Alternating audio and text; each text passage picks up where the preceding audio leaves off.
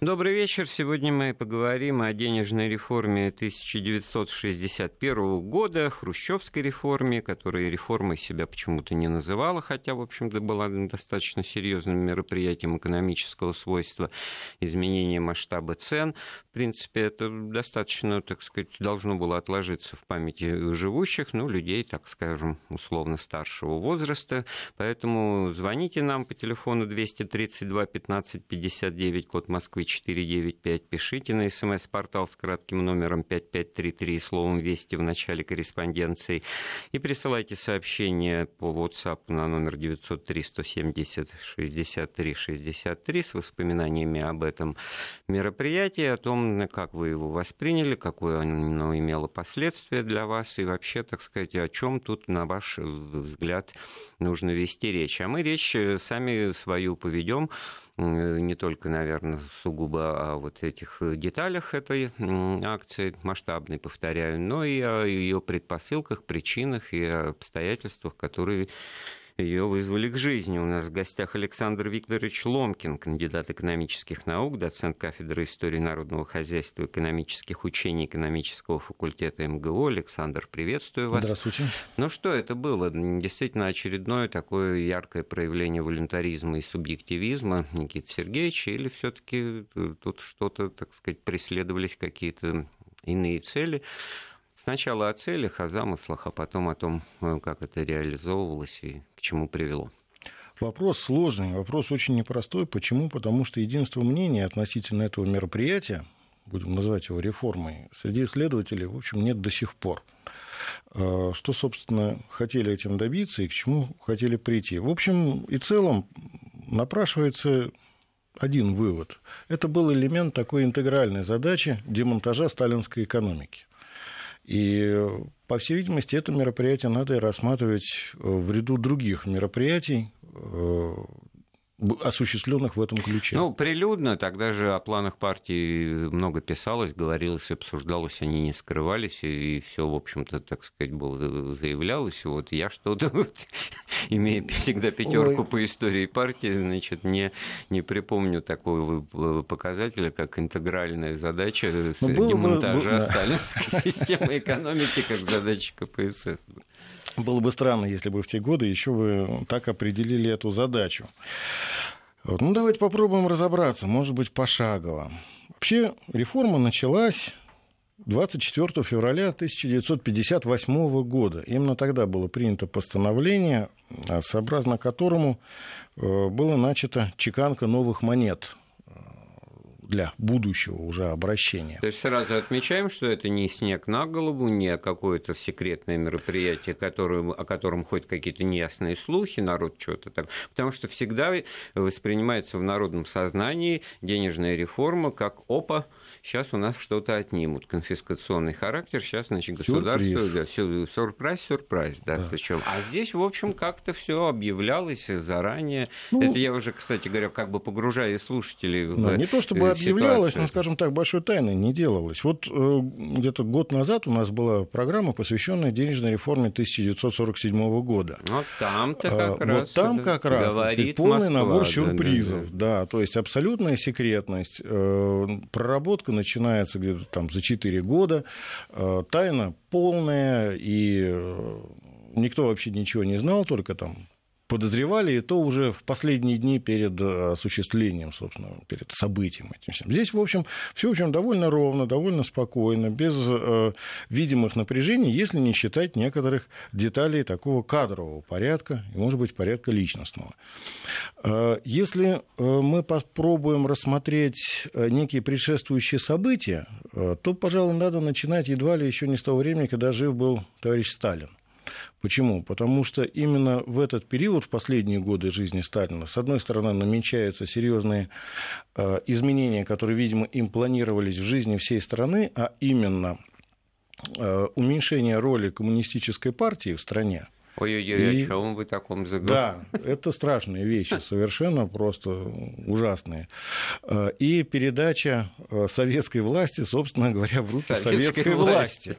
власти. То есть, ну, может быть, для молодого поколения это не совсем понятно, люди постарше понимают, в чем дело, потому что, как в 80-е годы говорили, терминология такая появилась, две ветви власти, да, коммунистическая ну, да, партия Бог, и... Богова партии и партии. Да. Да, Пускай и... будет занимаются идеологией, воспитанием, да, пускай будут кузницы кадров, пускай осуществляют фильтр отсев, значит, руководящих работников во всех сферах, там, в том числе экономики, но непосредственно хозяйственной деятельностью, экономикой, управлением занимаются структуры исполнительной да. власти, э, Совет министров, и тогда, значит, когда умирает э, Сталин, то Маленков радостно, значит, осознает, что он становится ну, председателем Совета министров, а стало быть, самый главный вот именно он, потому что и Сталин был председателем Совета министров, а не каким там генеральным секретарем после октября 52 Он, кстати, просился года, на эту да? должность, его не пустил съезд. Вот. Он, значит, нет, ну, ну место ему... пусто было, поэтому, да. так сказать, пост был упразднен генсека, это надо знать, это как бы азы Вообще истории. У, у этой истории И очень... в этом смысле, да. да, вот и как раз вы наметили, мне кажется, главную диспозицию, которую, внутри которой все и происходило.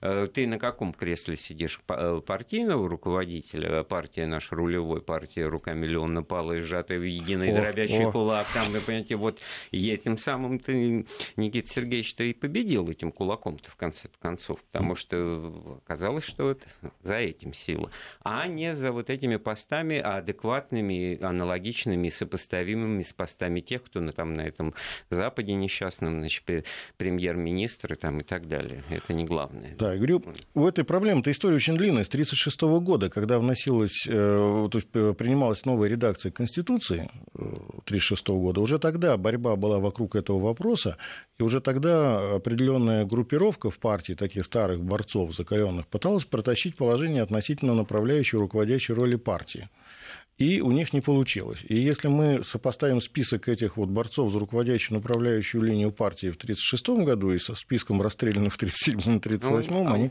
удивительным да. образом совпадут. А вернется это только в 1977-м.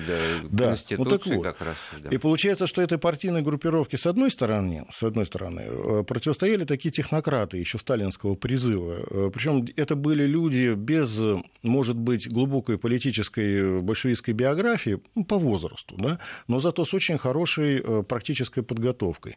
Это люди, которые успели и поучиться в высших учебных заведениях, получить образование, и поработать, и пройти довольно быстро, стремительно по карьерной лестнице через э, должности там, уровня начальников цехов, директоров заводов до заместителей наркомов и в наркомов. Ну, пожалуйста, это такие люди, как Малышев, Тивасян, э, Завинягин и там люди, так сказать, может быть, второго эшелона, такие уважаемые люди, как, например, там Емельянов.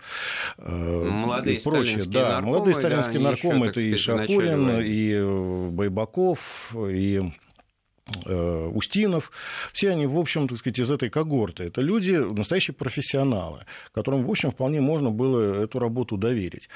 И они, получается, и должны были группироваться за вот этой вот стороной такой, противостоящей партийным деятелям. Но видите, как карта-то легла. В общем, э, с одной стороны, был интеллектуал Маленков, который на досуге, говорят, писал стихи на латыни э, для души. А с другой стороны был, в общем, Никита Сергеевич Хрущев, звезд с неба не хватавший никогда, и, в общем, глубокий интеллектуал и не претендовавший, зато за ним довольно быстро подобралась крепкая такая когорта боевых партийных товарищей, которых вот эта перспектива превратиться в такой всесоюзный отдел кадров при советах совсем не прельщала. Я сейчас а. пытаюсь вспоминать, что, что мог э, читать э, Никита Сергеевич, но вот точно Пастернака не читал, как он потом признавался, да, значит, что его обвели вокруг пальца. Да, это действительно ну, он был, по-своему, интерес... яркий, конечно, э, человек. Безусловно, безусловно. Не обремененный книжной ученостью. Но все-таки вот меня, знаете, что смутило вот в ваших тезисах. В 1947 году вот эта очевидная конфискационная денежная реформа проводится, потому что там погашающий эффект, 3 к 2, там после 10 тысяч, и все это было понятно, что... Причем угадывается очень сложный расчет. Да, ли, лишнюю денежную массу просто выводят, выводят из оборота за счет граждан, за счет того, что обнуляются их сбережения и так далее. А уже в конце жизни, вы говорите, значит, 53-му, то есть всего через пять лет, Сталин вдруг начинает задумываться о еще какой-то новой реформе. Да? Я думаю, что он вряд ли об этом задумывался. Он, скорее всего, задумался о реформе политического порядка, не столько денежного. Сколько... Причем эта реформа, видимо, должна была пройти очень аккуратно и тихо, потому что вопрос о народовластии к тому времени, он вставал очень остро, потому что сколько лет уже прошло советской власти, а народовластие как таковое, оно, в общем, оставалось, скажем так, завуалированным. Здесь надо было принимать решение такого ну, не радикального смысла, это слово у нас несколько трансформировалось в последнее время, но решительные шаги какие-то нужно было делать. Ну, с другой стороны, вот возвращаясь все таки к основной теме разговора, 61 год, это год 22-го съезда, который взял курс на строительство коммунизма, коммунизм через 20 лет, 61 год, человечество шагнуло в космос, это был наш Юрий Гагарин, это вообще знаковый такой во многих смыслах поворотный Э, пункты, советские граждане встречают их с новыми деньгами в, в кошельке. в прямом смысле слова, да. потому что с 1 января все да, это да. вступило и, в силу. И, в общем-то, действительно, по, по моим таким э, очень, так сказать, нежным детским воспоминаниям, ни, никакого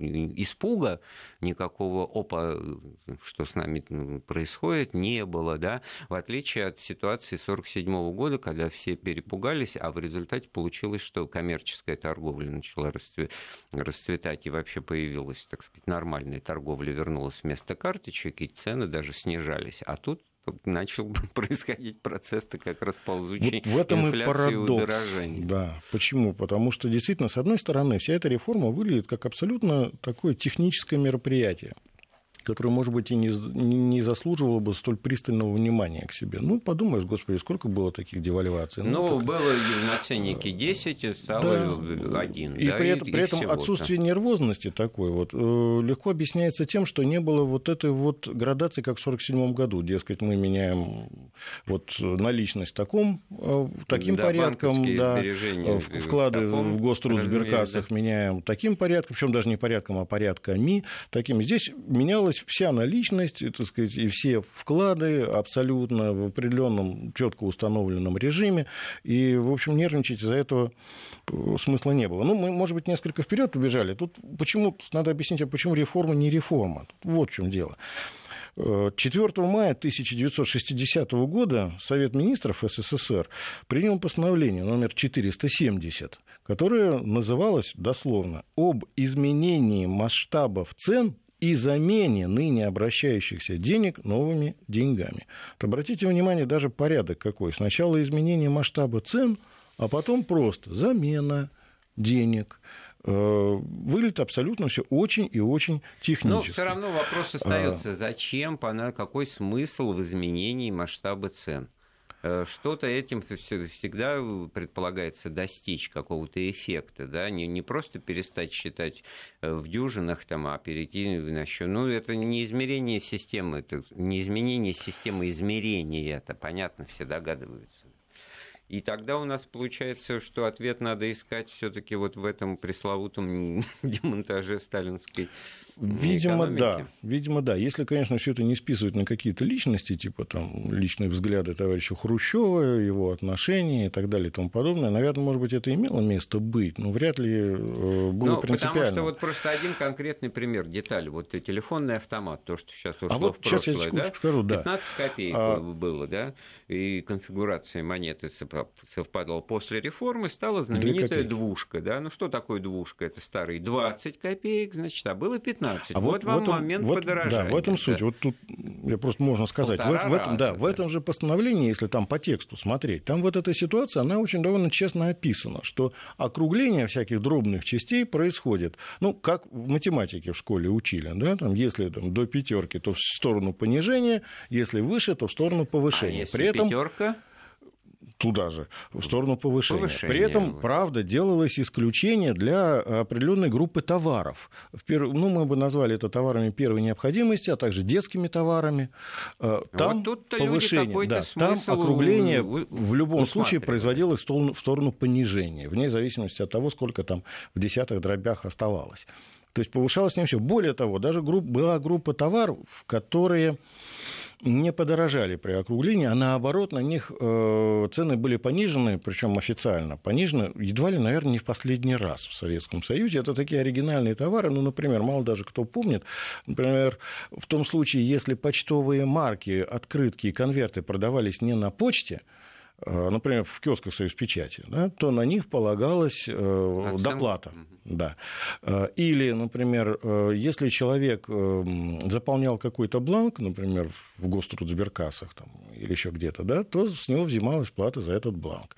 Вот теперь, значит, плата эта взиматься уже перестала. И, ну, не знаю, насколько это было вообще, так сказать, Но это приятно. Принципиально. Это мера, вот, очень а, ну вот еще, так сказать, что было отменено. Была отменена э, дополнительная покилометровая плата за междугородные телефонные разговоры.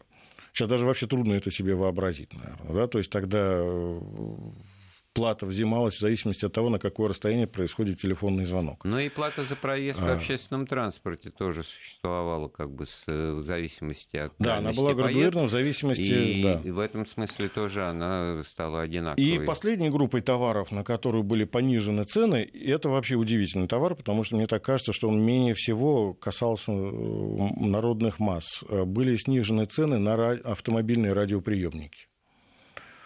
Вот что это за подарок такой был от государства. Почему? Потому что, хотя уже было принято постановление, было давным-давно разрешена продажа автомобилей в частные руки, да, и они уже действительно оснащались радиоприемниками, но насколько это делало погоду в экономическом плане, большой вопрос. Но почему-то, видимо, решили сделать автолюбителям такой подарок. Вот. А что нового происходило в денежной системе? В обращение поступали купюры различного достоинства. Это были э, бумажные денежные знаки достоинством 1 рубль, 3 рубля, 5 рублей, 10 рублей, 25 рублей, 50 рублей, 100 рублей. И монеты, соответственно, достоинством 1 копейка, 2 копейки, 3 копейки, 5 копеек, 10 копеек, 15 и 20 копеек, и отдельно в постановлении прописывались монеты достоинством 50 копеек и 1 рубль. Ну, тут как минимум э, две темы для разговора. Значит, при этом медные деньги, медики продолжали хождение, они оставались да. в обороте. И тут возникает целая тема. Менял, вот фильм даже снят. Был. Кстати, эти монеты очень, очень долго оставались в обороте. Очень, очень. Я еще помню себя школьником, да, когда нет-нет, да. да попадалась сдача какая-нибудь монета до реформы. И я приведу пример нейтральный без имен. Значит, э, собирала одна девушка интеллигентная, милая, значит, э, комсомольские взносы, там по 2 копейки. Это а, в школе 2 э, копейки. Ну да, а носить в сберкассу, сдавать этот мешочек с двушками, значит, было не... Ну, еще до реформы, это как бы рассказывала женщина старше меня, значит. А, ну, эти 2 рубля на круг она платила, значит, бумажными деньгами, а эту медь он не знал, куда девать, она у нее дома лежала, и в результате реформы она обогатилась.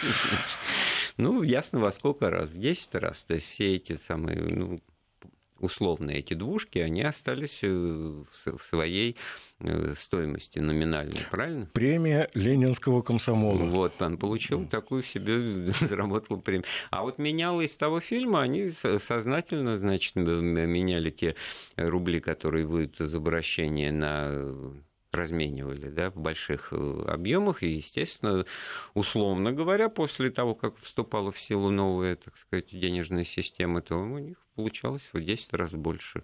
Ну и психологический эффект тут, кстати и говоря, как тоже бы это был. же в голову-то каждому человеку так или иначе должно было прийти, потому что все было обнародовано, какие, значит, э, монеты остаются в обращении, что имеет смысл, значит, не тратить. И, и вот это вот просто удивительно, потому что, конечно, здесь можно усмотреть некий криминал, значит, что-то такое гоняться Я думаю, не этим. криминал. А не криминал? Вопрос себестоимости. По всей видимости, утилизация и переплавка этих монет э, с сразу, довольно дорого обошлась бы государству.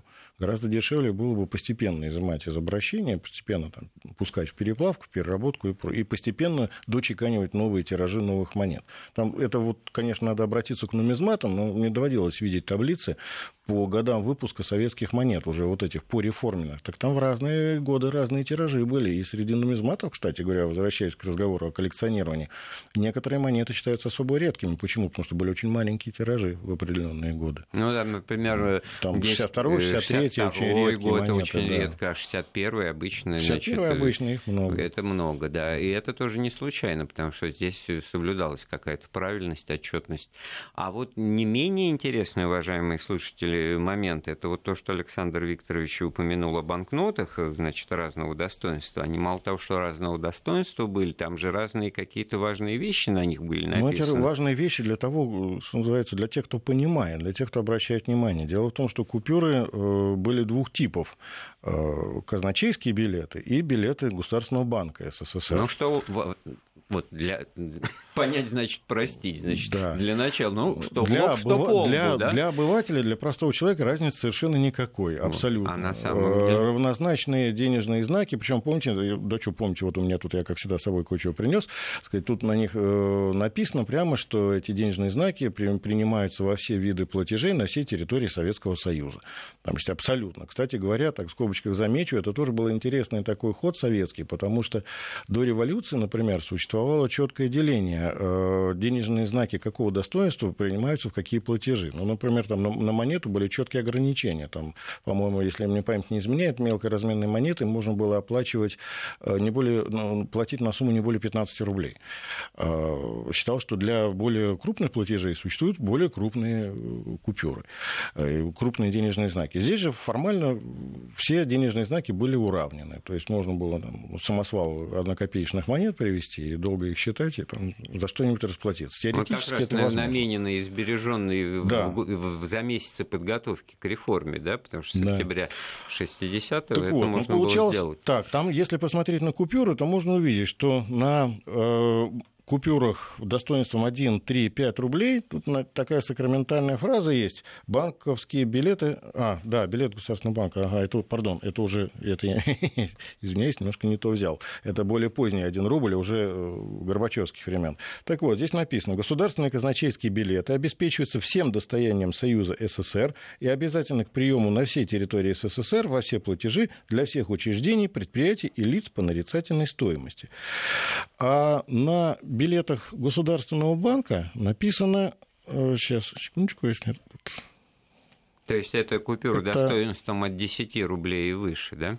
Да, от 10 рублей и выше.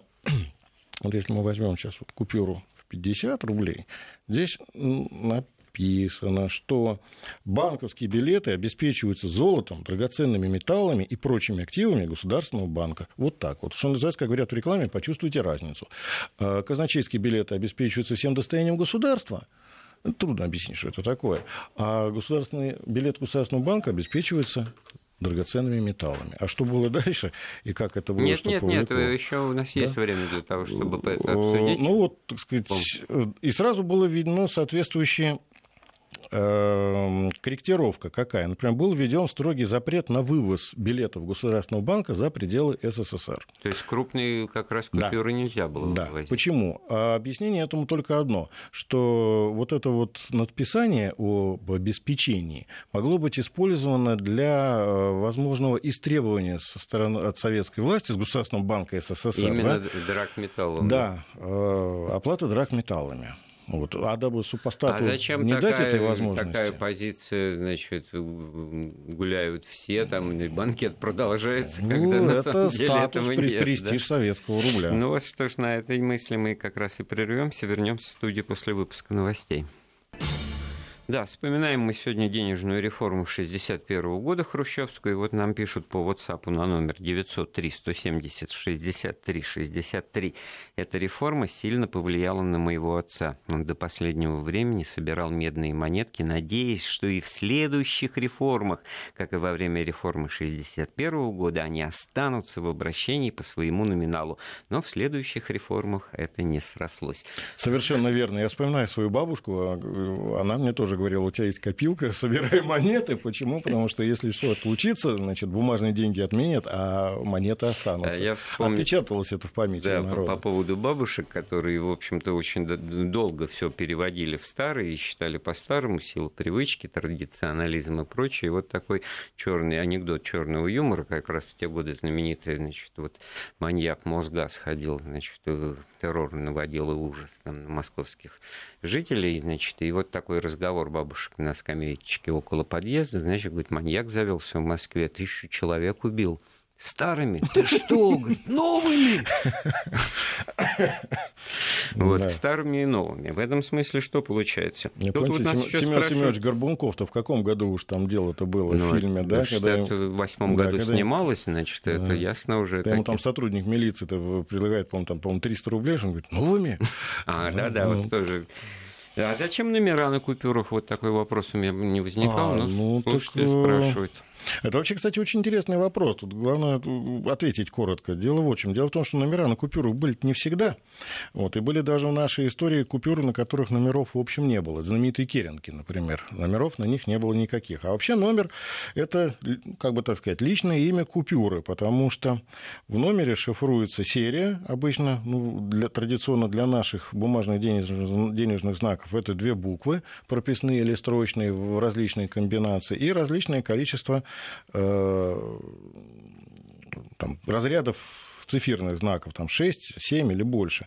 Это по этому знаку, по этому номеру легко определить, когда э, купюра произведена. Заодно это и одна из степеней защиты купюры, э, поскольку купюры изымались порой. Но это, значит, лишняя головная боль для фальшивомонетчиков, там что-то с, номерами придумывать вдруг. Совершенно напишут что-то из того, что еще в да. заводе нет. Да, кстати, о фальшивомонетчиках. Тут не грех вспомнить, что, в общем, э, денежные знаки, бумажные денежные знаки в России, я имею в виду еще и Российскую империю, и Советский Союз, всегда отличались очень высоким уровнем полиграфического исполнения, что, безусловно, затрудняло работу для фальшивомонетчиков. Это и многослойная это ростовская печать и прочее. Тут не грех вспомнить знаменитого фальшивомонетчика советского Виктора Ивановича Баранова, водителя э, первых... Как же, как же, да который помню, возил, да, помню. который возил э, партийных и советских бонс на Ставрополе, говорят, даже одно время Михаил Сергеевич Горбачева возил,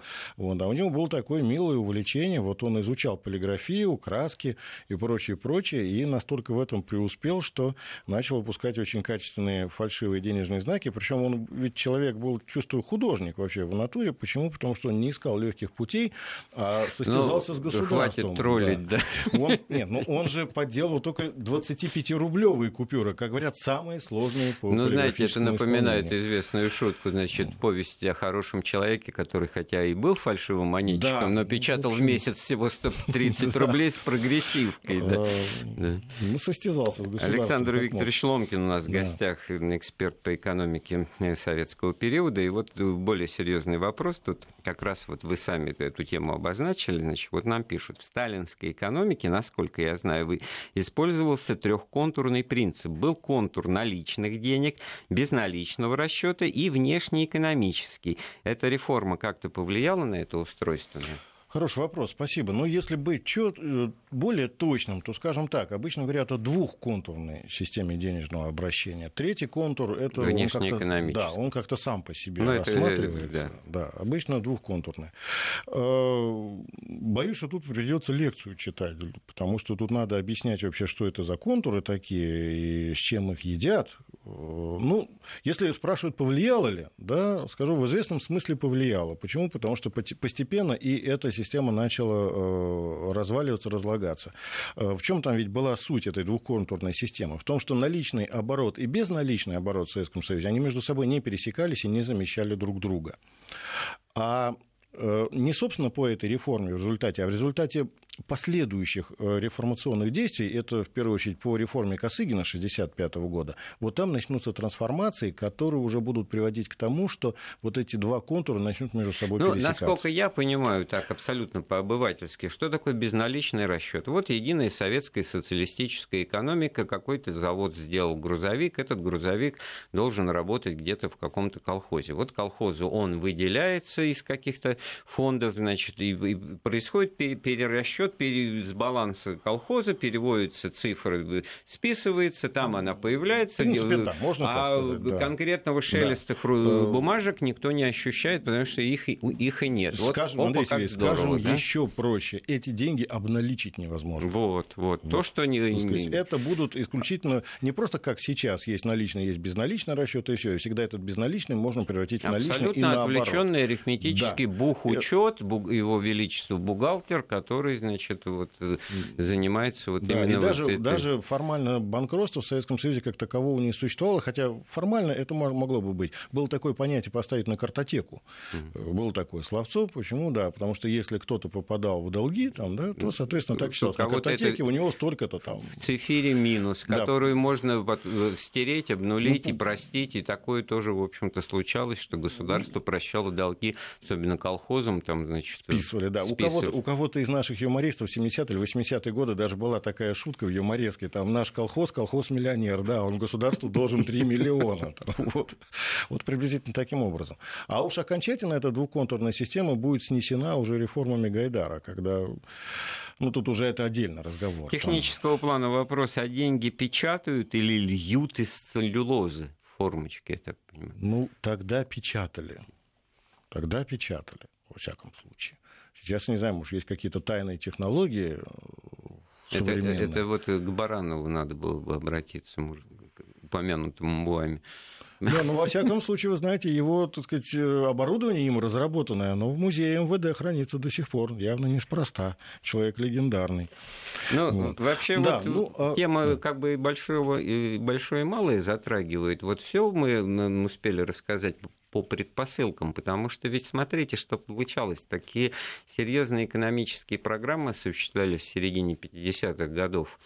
Э, особенно в сельском хозяйстве, и освоение целины, и вообще перевод сельского населения на экономические основы жизни полноценные, что ну, зарплату стали платить. Вот я вижу у вас в руках очередной артефакт эпохи, да, трудовая книжка колхозников, э, написано, что, чем он занимался, и какие-то безналичные цифры 0,8, 0,6, 0,5 труда дня, перевозка льна, значит, там, значит, Хорошо, уборка навоза. Льна, да. тут уборка навоза там, и так далее. И в любом случае это некий вот трудодень, э, который, значит, потом будет натуральным образом оплачен путем принятия решения, чем мы оплачиваем норму труда дня, там, я не знаю, килограмм э, там зерна. Очень, там очень сложная система была, я вот действительно не прихватил, у меня еще есть таблицы пересчета, э, да. расчета трудодней 41 года выпуска. Это просто страшный вид, э, имеет эта книжка, она такая вытянутая.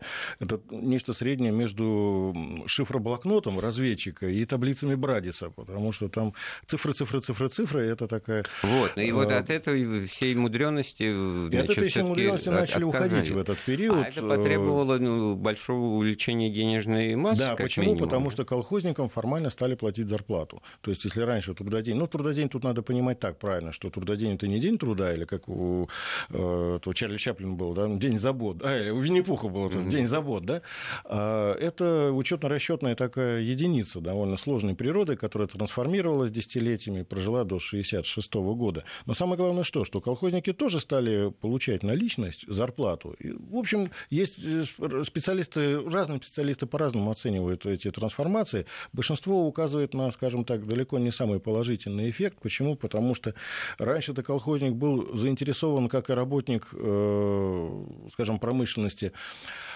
э, в результатах в целом труда. Почему? Потому что его доход зависел от того, сколько, скажем, там колхоз сдаст продукции. Да, а теперь он, получается, стал получать жалование. И какому-нибудь трактористу, в общем, становилось не очень интересно, там, что там будет после а того, вот как он спашет. Хорошо, землю. вот от этих вот размышлений мне в голову пришло то, о чем мы договаривались поговорить до эфира. Это, почему смеюсь-то? Вот это распитие на троих. А, это вот тоже, Кстати, сказать, приблизительно в эту пореформенную... Я просто вот прекрасная да. миниатюрка минутная в фитиле, она в, Гугле, в Ютубе можно найти. На троих на Ленинском проспекте, только что построенном в Москве, вот соображают на троих, люди, не произнося ни одного слова, значит, понимая по блеску угу. глаз, ну, на троих. Кто их играет? Пуговкин, Крамеров и Ролан Быков. Вот такие О. вот величины вот снимались, ну, может быть, в микроскопическом, ничтожном сюжетике, значит, но самое главное, что выпили-то они три бутылки, каждую последовательно покупал один из них, так сказать. Весь смысл я усматривал просто в жажде, в жажде общения, так сказать, а поговорить, вот как это вот, тоже в да, ну, анекдоте. Это целый пласт Куда такой, выпил и пошел, значит, а поговорить-то, да? Лопаты вот. не при... А помните замечательный сюжет Фитиле, когда в шашки играют э, ну, конечно, тот же Пуговкин да, и, и Филиппов, да. Вот, это, вот, вот это вот не забудьте сказать. А здесь, да, что... здесь вообще, так сказать, вот этот вот период предреформенный и послереформенный в этом плане алкогольный, это вообще целая эпопея. Почему? Потому что в 56-58 годах, незадолго до реформы, в общем, впервые принимаются серьезные такие меры на государственном уровне. Вот постановление об усилении борьбы с пьянством и наведении порядка в торговле спиртными напитками. Фильм «Самогонщики» отсюда не случайно Да, почему? Потому что, потому что, да, именно же в этот период начинается э, серьезная борьба с самогоноварением. Вот, и это, сделаем, кстати, на, этом, сделаем на этом месте паузу. Былое и нравы с Андреем Светенко. Я напоминаю вместе с историком экономического развития Советского Союза Александром Ломкиным. Мы сегодня вспоминаем денежные реформы 1961 года. Вот, э, без бутылки, как говорится, ни с чем у нас не разобраться. И вот как-то у нас разговор вышел на, на тему э, и цен на водку, и на культуру его потребления, и на первую антиалкогольную хрущевскую кампанию конца 50-х годов, о которой удивительно мало известно, хотя фильм «Самогонщики», вот э, мало это был чем политический заказ. Да, мало... А чем, кстати говоря, закончилось? Ничем-то, просто Введение, подорожало. Введением лечебно-трудовых профилакториев. А, Понятно. Ну, и это в сущности была капитуляция. Химией, да, этой знаменитой, да. да? Вот. А что вот все-таки с, с ценой на водку да, произошло? У нас вообще бутылка водки это не просто какой-то национальный символ, элемент, это у нас вообще и расчетная единица в стране в сложные моменты, да, и вообще Экономическая, да. да, заменитель денег. У нас, если экономисты говорят, что наличие или отсутствие копейки в обороте является очень четким индикатором состояния финансов, да, то точно так же, продолжая эту мысль, можно сказать, что цена на водку тоже является очень четким индикатором того, что происходит в народном хозяйстве. Вот. А да только ли в народном хозяйстве? Да Ведь этим же можно манипулировать и э, с политическими так сказать, да. целями понижать, повышать. Ну, да? Да. Тут ведь какой анекдот 50-х годов? Машин... Номерной знак 2120 МО это всем было понятно. Добавочно что, значит, 3,62. да? вот. значит, э, пол-литра знаменитой московской особы стоили 21 рубль 20 копеек, и после вот этой вот это деноминации, да, да, они бы должны стоить 2,12. Понятно, 12 копеек стоимость старой, значит, стоимость самой водки 2 рубля за пол-литра. А в результате мы говорим совершенно о другом. Добавочный 3,62, эко вы куда задрали, а до этого было 2,87 добавочный. Сначала да? 2, ну, ну, в общем, 2,52 там было, там увеличили 58 э, какие-то сорта водки до 25 рублей 20 копеек, угу. с сургучной э, головкой. А легендарная белая головка, которая, помните, в магазине на витрине белая головка. Что же это? Поллитровка. А поллитровка стала стоить 27,72. То есть почти, почти 30 рублей хорошо делится на три. Но народ обиделся и посчитал, что это очень дорого э, пить в одиночку так. И начал кооперироваться э, на троих. Вот это вот случай, описанный в фитиле, в сюжете фитиля, мы уже упоминали, но э, стоит обратить внимание, что это не просто скидывались э, в очереди в кассу, да, значит, по рублю условно, да, а смысл-то был, потому что пол-литра на троих это щекотание горла, как тот же Крамеров уже в, в другой репризе своей, значит, Вообще неровная там получалась э, по емкости цифра, помните, у Высоцкого, часто разлив по 170 граммов на брата, да, даже не знаешь, куда попадешь ты, да? Ну, 170 это не 150, не 200, 170, как-то так криво. Вот, но именно в это вот начали пить. Причем самое интересное, что перестали почти потреблять вино, потому что оказалось, что вина еще больше подорожали. Вот, и демократичнее оказалось принимать водку. А вообще Никита Сергеевич кое-чего, конечно, привнес в этом направлении. У нас, наверное, едва ли не каждый правитель в этом отмечается. Ну, например, возросло производство перцовки, которую очень уважал Никита Сергеевич. А производство ее, как, насколько я, вот, я знаю, читал, оказалось очень сложным. Почему? Потому что там как-то этот перец обрабатывали особым образом там прочее. Но что поделаешь, так сказать, вкусы власти, с ними, наверное, приходилось считаться. Что касается... Да, тогда же, между прочим, вот именно в эти пореформенные периоды, видимо, для того, чтобы Э, увеличить, конечно, приток денежных знаков в казну, возродили забегаловки, всякого рода пивные бары и так далее. Просто воспитанные, в, воспитанные да, в нашей литературе. Кто только об этом не писал. Конецкий писал Виктор Викторович там и прочее. Путеводители по, да. по городу от одного пункта Причем научно-технический прогресс, он, он и здесь отметился. В это же время, вот в начале 60-х, появляются пивные автоматы. За 20 копеек, за монетку там, в кружку пиво наливалось пенное. Да, а, при этом, значит, э, не, не пол-литра, а 450 грамм, потому что как бы в перерасчете на вот эту полновесную монету новой двугривенной, ну, значит, а цена немножко, так сказать, да, здесь была дороже. С 10 часов все это происходило, заметьте. А с 11 произойдет чуть позже, ну, когда в общем, появится рубль. Мы с Александром Викторовичем Ломкиным мы окончательно съехали с темы да. денежной реформы 61 -го года, с темы Кстати, о да. Можно, так сказать, если уж так сказать. Между прочим, 62 1992 годом заканчивается официальная алкогольная статистика в СССР. Почему? Потому что показатели стали сильно расти. Вот я себе тут шпаргалочку выписал. В 1952 году было произведено ну, 81 там, с дробями миллионов декалитров, в 1958 145 с дробями дек, миллионов декалитров, в, 160, в 1962 162 миллиона декалитров. И все. Дальше официальной статистики алкогольной нет. То есть, ну, понятно, производство, которое находит потребление, выручка для казны, для бюджета, и, и далее без Ну, власть-то хотела, так сказать, сделать как лучше, а получалось как всегда. Ведь в это же время появляются и культурные такие заведения, ну, например, коктейль-холл знаменитый на... Ну, это, это мы другими случаями, да, кстати ну, да. говоря, упоминали, а вот напоследок, а буквально в три минуты, а, да. вот э, вы обозначили в начале разговора, значит,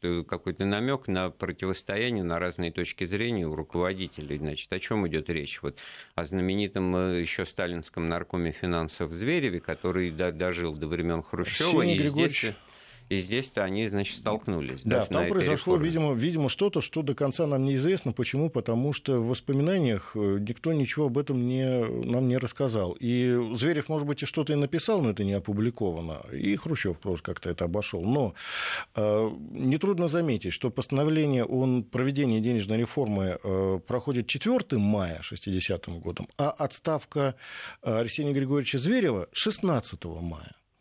Э, если не ошибаюсь. Если не, вру, вру, вру, 14 ну, там 12, 12 дней разницы. Напрямую, да. да. То есть явно, ну, некоторые исследователи говорят о том, что там произошел действительно прямой конфликт, что э, Зверев не поддержал вообще все вот этой вот затейки, за что и был с должности э, снят. А его заместил Василий Федорович Гарбузов, который, кстати, э, такой же долгожитель на этой должности. Если с, с очень коротким перерывом Зверев был с 37 по 60 год министром финансов, то Гарбузов будет с 60 по 85 и скончается на этом посту. Э, то есть 25 лет полных. Э, ну, он такой, кстати, из научной среды Гарбузов был. Он э, преподавал в Киевском, Харьковском финансово-экономическом институтах и даже ученый. Ну, о чем это говорит? О том, что, в общем-то, а... функция Минфина тогда была совершенно техническая. Получается, готов выполнять, и можешь сидеть значит, до скончания века, потому что, так сказать, эти параметры экономические а если... мало что определяют, на самом деле. А если министр не согласен с генеральным центральной линии партии, то... Ну, вот ну, хорошо, согласен, не согласен, просто в оставшиеся полторы минуты разговора уже надо просто подводить итоги. Денежный замысел удалось достичь? Да, это, это, это, да, я так думаю, что да. Там и в сущности и девальвирован был рубль, изменено было золотое содержание его. И, в общем, если рассматривать это в общем контексте изменения той системы, э, экономической системы, которая была до этого, то да, это Но она в чем заключалась? Что, в общем-то, масштабы объема экономики, экономической деятельности росли. Большее число людей как бы за счет сельского населения вписывалось в денежные так. обороты, поэтому всем ну, нужны для участия в этой деятельности какие-то оборотные средства производства, и тогда вот э, себя оправдывает вот эта реформа, которая называет себя изменением масштаба цен не более того, а на самом деле там скрыта инфляция, потому что все начинает медленно по копейкам. Именно с этого периода, с этой реформы начинается, но, да. но дорожать. Почему? Да. Потому что отказывается от системы борьбы за снижение себестоимости, начинается рост закупочных э, цен и так далее и тому подобное. Начинаются инфляционные процессы, рост розничных цен и так далее. И вообще, кстати, между прочим, это техническое мероприятие очень дорого стоило, потому что надо было пересчитывать все э, индексы цен, надо было все нормы пересчитывать. А на практике ведь это совпадает стоило. с эпохой, вот, которую мы, там, я не знаю, у Трифонова, там, мещанство, обрастание вещами, вот, э, получается, да. вот а как раз потому, именно что, в 60-е годы холодильник, практически... телевизор, мебель, торшер, радиоприемник, такие товары длительного пользования, они стоящие большие деньги, вот они как раз к себе Скажу э, так, бесконтрольно не всегда оправданно начинают расти зарплаты, доходы граждан. И очень сильно, кстати, начинает с этого момента расти э, вклады в Гострудсберкассу. Вот, если если до этой реформы где-то 0,6% от дохода граждане э, клали, то уже в середине 60-х за 4% перевалило товаров не было, деньги некуда было. Да, отложенный спрос. Тут напоследок пришла смс о том, что водка для простого человека – это неизбыточная мечта, это, не знаю, вечернее субботнее размышление, которое абсолютно... Значит, спасибо, что слушаете Может, и мечта, реагируете. Но и, самогон-то гнать-то должно было быть недешево. Почему? Потому что цены да, на думаю, картошку росли. И соотношение, кстати, покупательная... сознания. Да, покупательная способность рубля-то, кстати, понизилась в результате. Ну что ж, приходится заканчивать разговор на этих интересных э, вещах. У нас в гостях был Александр Ломкин, экономист, кандидат экономических наук. Эфир подготовил и провел Андрей Светенко. Всего доброго. Спасибо, до свидания.